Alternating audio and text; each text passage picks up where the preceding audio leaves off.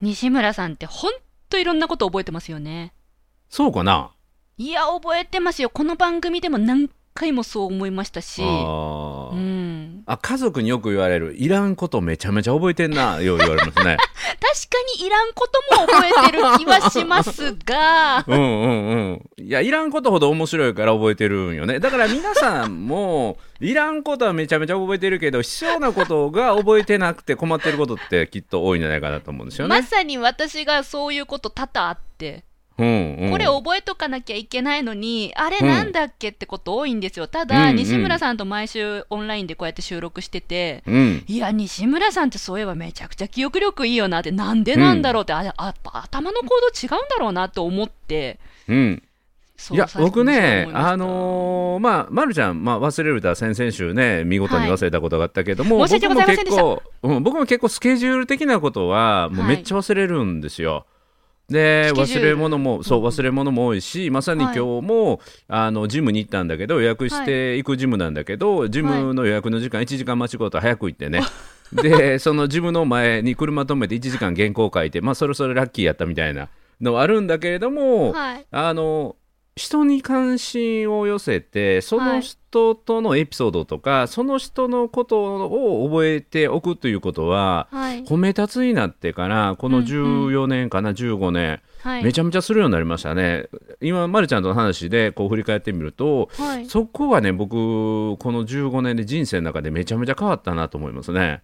え、15年前は逆にそんなに覚えてなかったんですか、覚えてもなかったし覚えあそうなんですか？うん、だから覚える必要性を感じてなかったしへえ。あだからこの15年かけて人のことを覚える、はい。うん、その人と自分とのエピソードとかその人のことを覚えるってことはめちゃめちゃ努力しましたね。え、ちょっと西村さん、苦今日労しながら。のあの配信は、その内容を聞かせてほしいです。それ面白いかもしれんね。僕の記憶術、特に人に関する記憶術、しかも15っていうものを年前までできなかったっていうところが気になります。うん、それをちょっとね僕自身も掘り起こして、はい。ちょっとまるちゃんに引き出してもらいながら紐解いていきましょうか。やったー、はい。これで私の記憶がちょっとマシになるかもしれない。ぜひお願いしまうす。ん。ぜひ。褒めるだけが褒め立つじゃない。い日常の中からダイヤの原石を探し光を当てる。褒める達人的生き方を提案する。今日も褒め立つ。こんにちはなっこも褒める褒める達人褒め立つこと西村孝之ですこんにちは。褒め立つビギナー、まるっと空気をつかむ MC の丸山久美子です。この番組はですね褒め立つって何？と褒め立つに興味を持っていただいた方そして褒め立つ検定は受けたあるいは褒め立つの講演会研修は受けたんだけども最近褒め立つご無沙汰だなーっていう方に褒め立つを楽しく楽しくお伝えするそういう番組ですその入りの言葉もいくらうん。210回以上言ってるとはいえ、よく覚えてるなって思うんですよ。いやいやもうこれ一応プロやからね。プロやから。そうだけど、うん。でも結構長くないですか？いやいやあのね口に馴染むと言えるし、もっと言うと僕は褒め立つの講師として昨日もはい。朝の9時から12時まで3時間褒め立つ検定3級、はい。そして、えー午後2時から午後5時まで褒め立つの2級の講師をしたけどもはい。その文字数たるやもうはい。10万字ぐらいをもうはい。一言一句覚えてるからね。え、え、うん。その検定の内容、うん。話す内容を文字化すると10万文字ぐらいのもので、それを一語一句覚えて言ってるってことですか、そうそうそうそう。えあのもっと言うと認定講師は全員そのスクリプトっていう台本を持っててその台本を完全暗記してるからね、あの、うん。暗記するのは正直、うん。あの私もできることはできるんですよ。うんうんうん。ただ、あれ？褒め立つ検定ってどれぐらいのスパンで開催してるんですっけ？例えば3級だったら。3級だったらどれぐらいだ月に2回3回やってる。西村さんがそのスクリプトを声に出すのは月に何回月に3回ぐらい2回か3回かな。2回か3月に2回か3回しか声に出さないスクリプトをうん。ずーっと覚え続けてるんですか？そうそうそう。もうでも通算1000回以上は喋ってるからね。うん。やっぱり繰り返してもう筋肉が覚えるじゃないけれども、はい。勝手に口から出てくるぐらいまでにならないと伝わるぐらいにはならないので、はい。これはやっぱり両稽古、うんうん、なるほど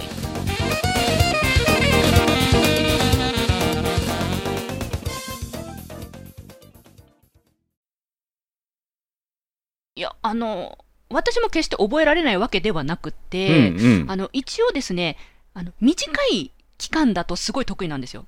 短い期間っていうのは？例えば展示会で MC やります、はい10分でプレゼンを担当します、そのプレゼンの台本は他の方が書いてくれて、うん。でそれを自分なりに消化して覚えました、うんうん。で声に出して3日間の展示会できちんと話しますと、うん。その内容に沿って覚えうん。て声に出しますと、うんここまではできるんですよ。ただうん。終わった瞬間に何もかも忘れちゃうんです。だから三日後に必要なことじゃない？あ本当ですか？必要なことじゃない？3日後とか次の人がに、あの台本言ってみてって言われたらうん。出だし何でしたっけ？なんですよ、もう、うんうん忘れてくんです。どんどん。うんうん。うんだから西村さんはその1000回以上をインターバル空きながらずーっと長い期間覚えていられるんですね。うん、それはまた一つあるのはそれが自分の思いでもあるからね、あー。うん、自分の心の中にある思いやから何回言ってもこれが自分に考えとずれた違和感になることやったら入ってこないし、すぐ忘れると思うんだけど、はい。自分の思いをある意味語っていることになるのではい。それは OK でそれが覚えることに苦労するってことは僕はねあのなかったんですよ。ううん。ん、なぜならば僕が考えた人やから僕が考えたことを言ってもらうので、逆にあの認定講師の皆さんは大変ですわ。西村さんの思いをそうそう覚えるからか。そうそうそうそうそれが逆に覚える中で自分の考えの芯となってはい。腹落ちしていくので、それもはい。一つの目的なんですけども。だから僕の場合はスクリプトっていう褒め立つの原稿を覚えることに関しては全くっていうほどストレスなっていうか負担がないんだけどはい。あの僕が大事にしているのはおそらく今日のメインテーマになると思うんだけど、出会う人出会う人のことをできる限り覚えとかせていただいて、はい。もう一度会った時にその覚えていたエピソードを、うんうん。なんていうかな記憶としてプレゼントする、はい。うん、覚えてますよということをプレゼントできる人になりたいなと思ってこれもあの100%は当然無理だけれども、はいできるだけあのそうしたいなただ年間ですねこのコロナ禍でない状況で1万6000人ぐらいと年間会うんですよね僕 講演とかでね。年間1万6千人の人と会う。はいはいはい。はい。だまあこれは一方的に僕が喋って聞いてくれた人の数なんだけども、はい。でそれで名刺交換とかしていく人でも、まあ、何千人になってくるのでそうですよね。その全て覚えてられないけれども、はいまあ、会話をした人ぐらいはできたら覚えてたらいいなと思って、えーそれを、あの意識してやってます。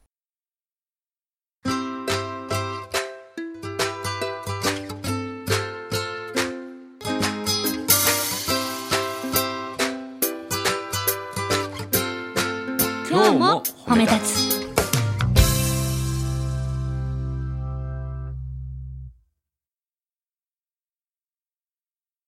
ぜひそのやり方、今日聞いちゃってもいいですか、もうぜひぜひ。相当有料級だと思うんですけど、これ。いや僕もねめちゃめちゃ苦労したしまずはね、覚えようという意識しないと無理だしはい。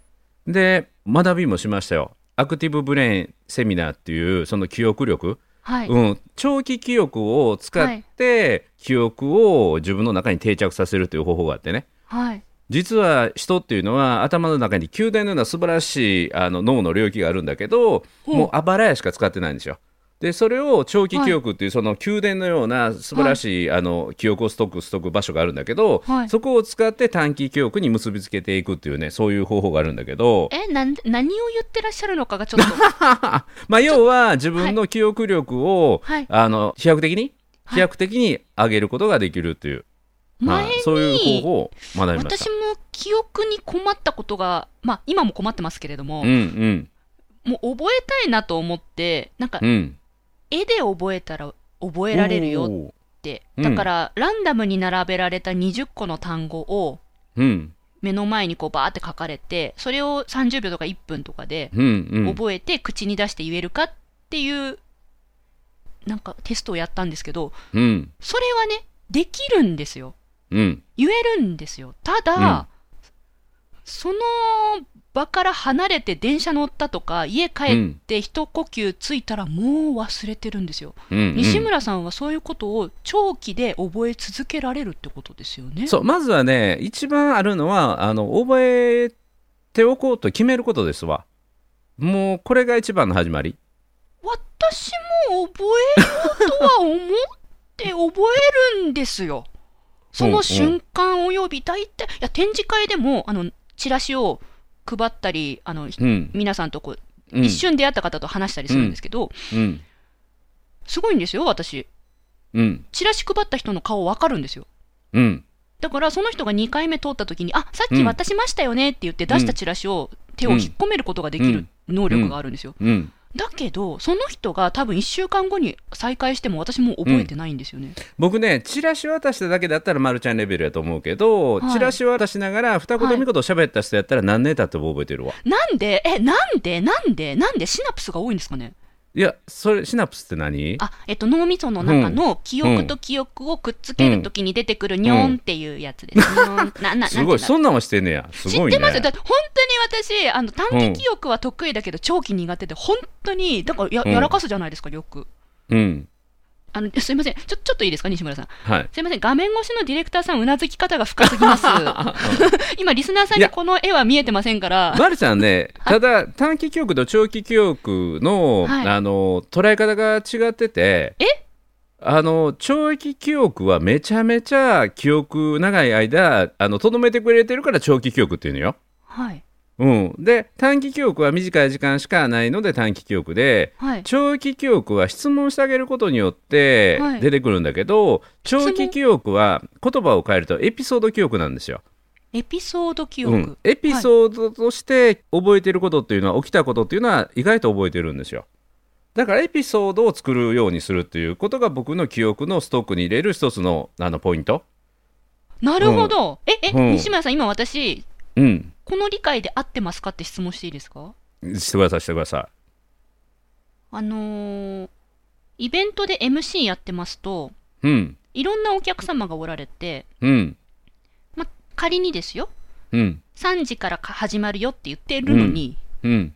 3時5分とか途中で入ってくる人いるじゃないですか。うんうんで、その人が入ってきた時に、なんかすごい椅子の音ガタッとか立てちゃっうんて、すごい注目集めて、私がうん MC として、うんうんなんか、はい、お客様いらっしゃいました。皆さん拍手とかっていじるじゃないですか。そういうエピソードは確かに長く覚えてるんですよ。うんうんただ、そのお客さんの名前とか、うんうんえっと、そのイベントをやった会場の名前とか、うんそういう名称とか、あと何月何日にやったとかのうん数字とかが忘れちゃう気がします。うんうんえ、西村さんが今エピソードって長く記憶に残るんだよって言ったのって、こういう理解で合ってますか？一つは合ってる。一つは合ってるのと、もう一つ今のポイントは、自分の感情が大きく動いた時は記憶に残りやすいんですよ。感情がフラットな状態だと記憶って残りにくいので、はい。あの感情が大きく動くような体験を、はい。なんていうかな意識してするようにするとかね。4歩目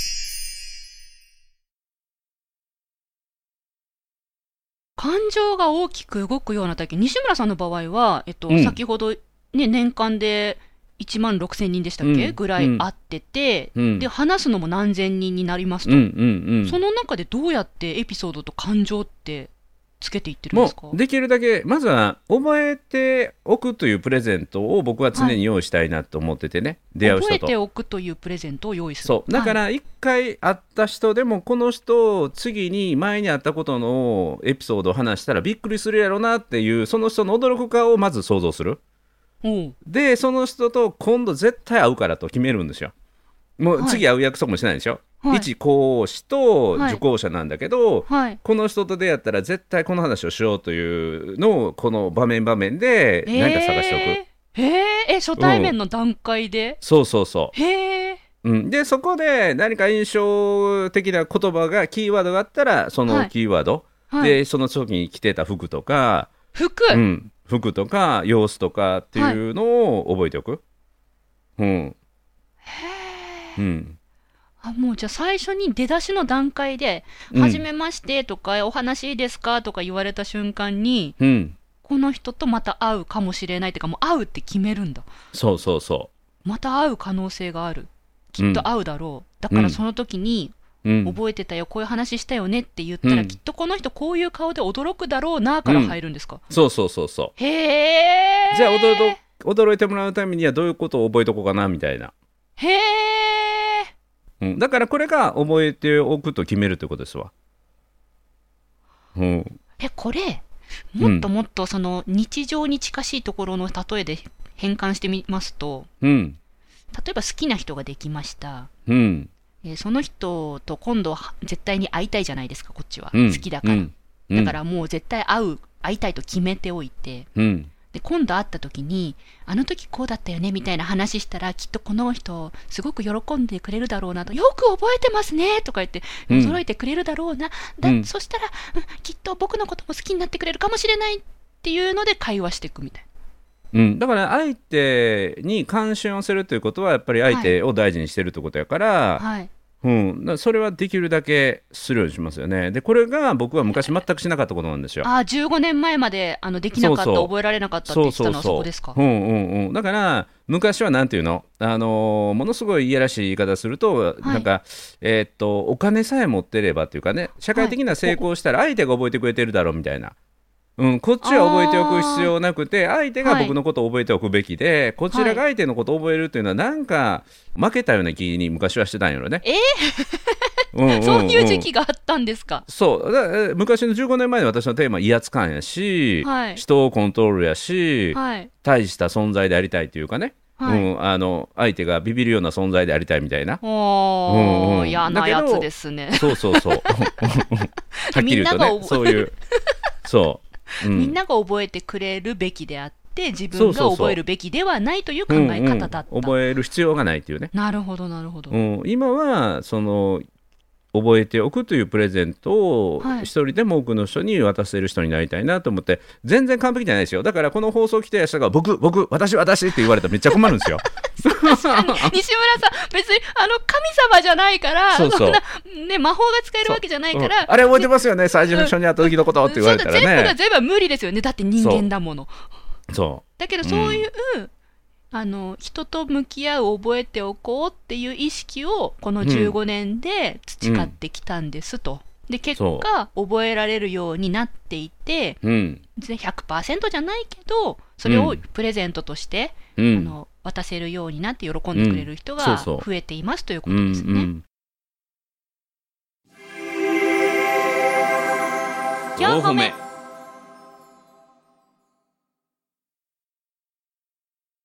でこの時の覚えるポイントをね具体的に言っていくと、はい。やはりねあの周辺情報を一緒に覚えるってのはすごい大事なんですよ。周辺情報。うん、だからその人のことだけを覚えようと思うとものすごい難しいのではい。まずどこで会った人とかね地名ね。でその時の季節とか。ああすごい寒かったよねとか。そうそうそうそう。でその人の服装であったりとか、うん、でその人の職業であったりとか。すごい。いやなあのねこれ松岡聖剛さんという文芸の評論家で有名な方がいらっしゃるんだけどその人の名言でそこもそこそこままどうぞどうぞ先にどうぞ、うん先にどうぞ、うん。はい「記憶は一人でいられない」という言葉があるんですよ。記憶は一人でうん、得られない。1個だけ覚えようと思うと難しくて周辺情報も一緒に覚える方がき、はい。記憶は定着するんですよという。うん。いや西村さんがうん。よく覚えてるなって私が感じる中の一つにですねまさに今の現象ですよ。うん。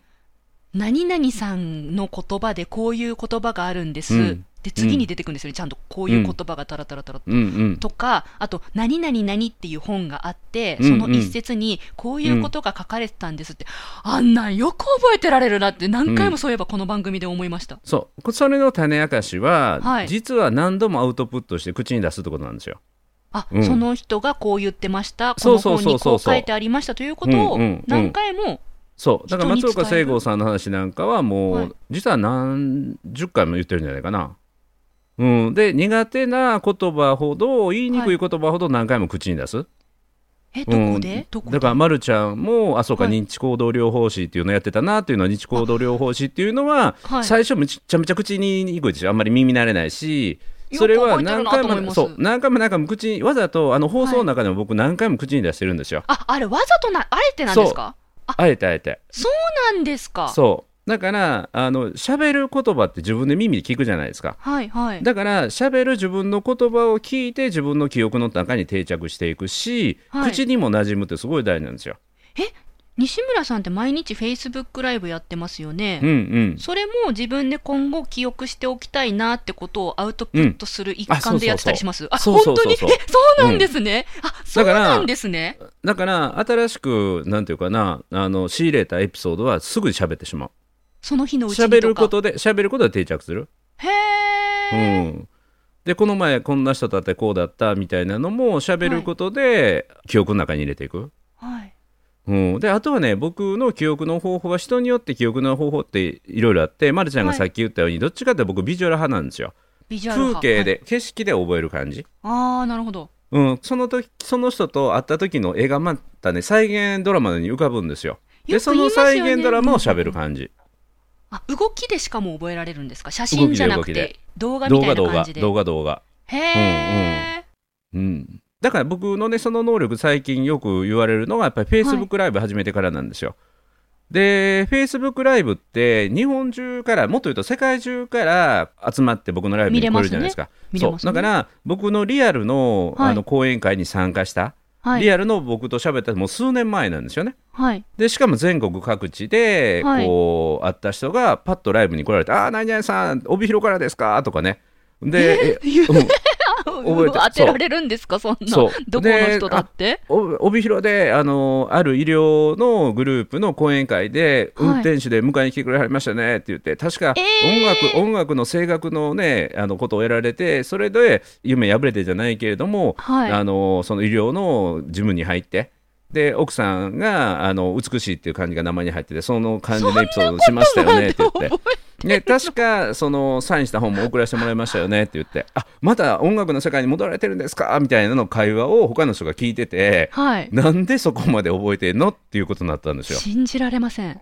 うん、奥さんの名前の漢字まで、うんうんうんそその話したエピソードが残ってるってことですか？全部残ってる全部残ってる、うん、だからそういうエピソードごとを覚えてしまうっていうね。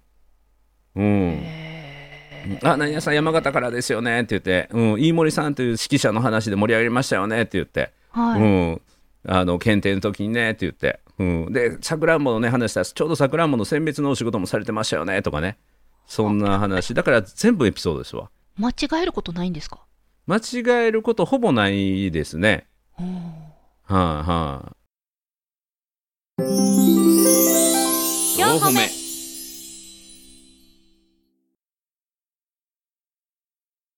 な、なんで前は、15年前は、うん。ね、みんなが自分を覚えておくべきだだったのに、うん。なぜ今はそこまで覚えておけるようになったんでしょう、何があったんでしょうか？西村さんに15年ぐらい前。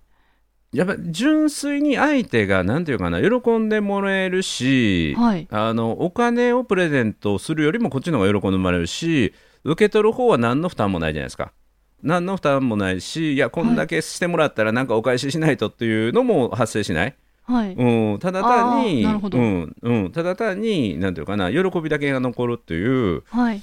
うん、また自分自身がそのいろんな人との出会いで、はい。まあ素敵な人との出会いこそやっぱり覚えてるものだし、はい。うん、いい記憶っていうのをたくさん自分の人生の記憶の中でいっぱいにしていきたいなっていうあ確かに。思いかな。そうですね。うん記憶の、に残ってることの中にはいいことをたくさん残していける方が人生もなんかあいい人生だったってうん、思えますよね。うん、えいきなりそう頭を切り替えることができたのでしょうか？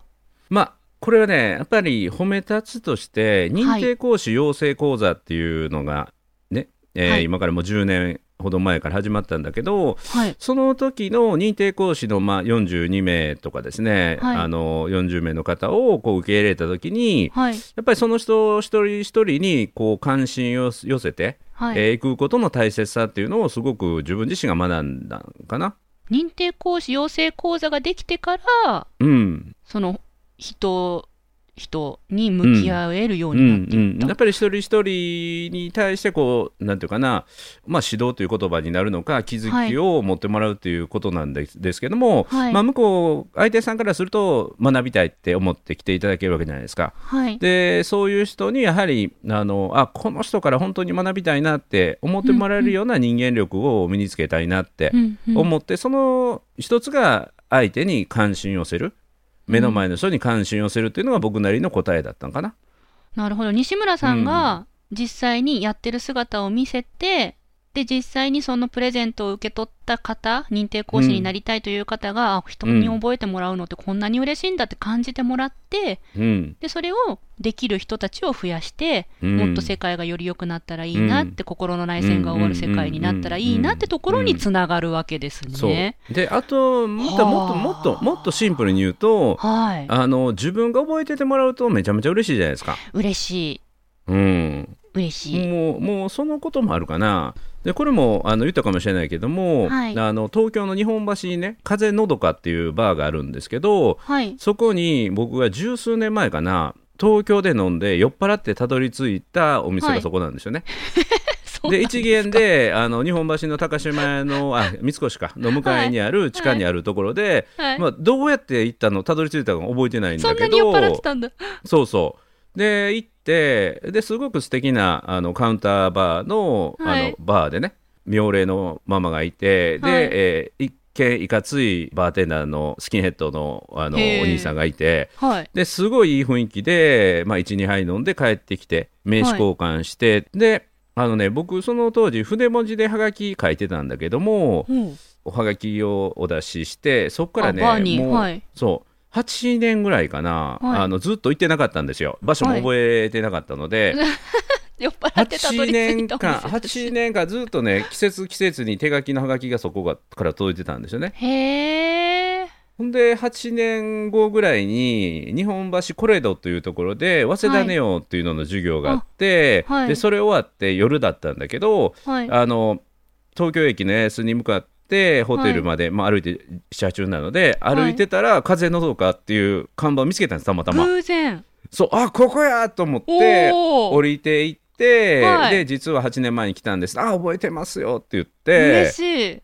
そうでそっからねあの行くたびに東京行くたびに今この状況なのでいもう東京も行ってないしそのお店も、あの今やってないで行けないんだけどはい。たまにそのママはねフェイスブックのライブに出てきてあ出てくる、えーコメント入れてくれてますよ。あ、見てくれてるんですか？そうそうだからそうやってね覚えてくれてるっていうか「うんうんいや西村さんそれはインパクト強いもん」って言ってね言われましたけど、うん、向こうもだからインパクトで覚えてるということですよね。そうですね西村さんとのエピソードのインパクトが強かったということで、うんうんえうん、西村さんの場合は、もしかしたら外見のインパクトもありつつ、うんうん、うんうんうんまあまあまあまあ、はい。結構ねお店でも覚えられること多いですね。うんそれは納得いきますわ。うんうんうんうん ね、皆さん。ね。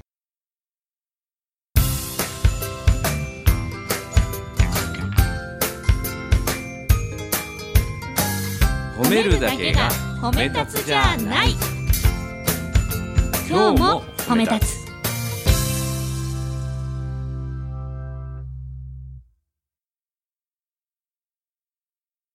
でやっぱりねその覚えておくというプレゼントと、はい。やっぱりお互いに相手にインパクトを残すっていうことを僕はすごく大事にしてるんだなと改めて思って、あーまあちょっと前のこ。とだけどもある家族ですごくお世話になってる、はい。あのお店があってねそこがね、はい。本当に予約の取れないお店でで僕がある方に連れてってもらったんだけど、はい。あの次の予約取らせてほしいっても大体断られるんですって。うんはい。例えば4人で行くじゃないですか。うんうんうん。で4人のうちのあの一元さんというか連れてきていいのは1人だけ、それ以外の3人は常連さんじゃないといけないっていうところで、ハードル高いですそのね。そうその4人の予約の1人に僕入れてもらってはい。であの次の予約って言って、はいあのぜひここね僕家族連れてきたいんですよって言ったらはい。あいいですよって言われたんですよ。特別 OK って感じですか？そうでね後から聞いたらはい。新しくこのお店来ていいですよっていうのを OK 出した4年ぶりの客だそうです私なぜ合格したんでしょう？なんか家族で行くっていうその心意気がいいっていうのでねうん、大体接待で使うような感じのところでその人はいすごい気さくで人のいい方なんですよ。はい。であの一人でやってらっしゃるんですけど、ね、洋食で、はい。でそのお店がねそのお店の移転がね立ち退きになって移転になるっていうことになって、決定から半年後の移転だったんだけど、はい。その半年一瞬にして全部埋まってしまったんだけどうちの家族がたまたま予約がもう半年ぐらい前入れてたので、はい。で数ヶ月前に行ったんですよ。はい。でその時に行った時にもう閉めあるって分かってたので、はい。えーっとね本を持って行ってうん。で本は何かというとそう休業時時間があるのではい。この世界でしたいこと2000っていうねこれ僕のプレゼントの定番であるんだけど、世界中にこんな素晴らしい場所がありますよっていうのは2000箇所カラーで、あの図鑑のようにしたやつがあるんですよ。あ西村さんの本じゃなくてじゃなくて西村さんがおすすめの本を差し上げたんですね。僕のプレゼントの定番なんだけど、はい。でそれのあの裏表紙に家族全員で寄せ書きしてね。再会をしてますって言って。でまたその本の後ろの方に、うんうん。でそのしたいこと100のうちのこうリストを書くところあるんですよ。はい。あの ZY みたいなね、うんうんうん。のリストがあるんですよ。そのリストの一番上に、はい。あのこっちで勝手に西村家と再会するって書いてね。それもらったら絶対嬉しいやつ。そう。でさらに奥さんも花束まで持ってってね。おおでそのマスターめちゃめちゃ喜んでくれて。泣いちゃいますね。そう。でねこう言われたんですよ。西村さん12月12月っていうのはねそのお店のもう終わった後の時間なんだけど、はい。12月に僕西村さんの家に料理作りに行っていいですかって言われたんですよ。ええええその方来が西村家に来てくれるんですか？そうそうそうそうもう家族も大感激。そう。だからなんていうかなこういうお金では絶対買えない。お金で絶対買えないようなつながりもなんていうかなあの相手のことを覚えておくとか、うん。そう。相手に関心をするということをするとこの人生の中には手にすることができる、うん、というのもね僕も家族も改めてもうビビりまくってるんですよ今から。うんいやあのその話を聞いたこちらが本当ごちそうさまです今日 うんうんうん。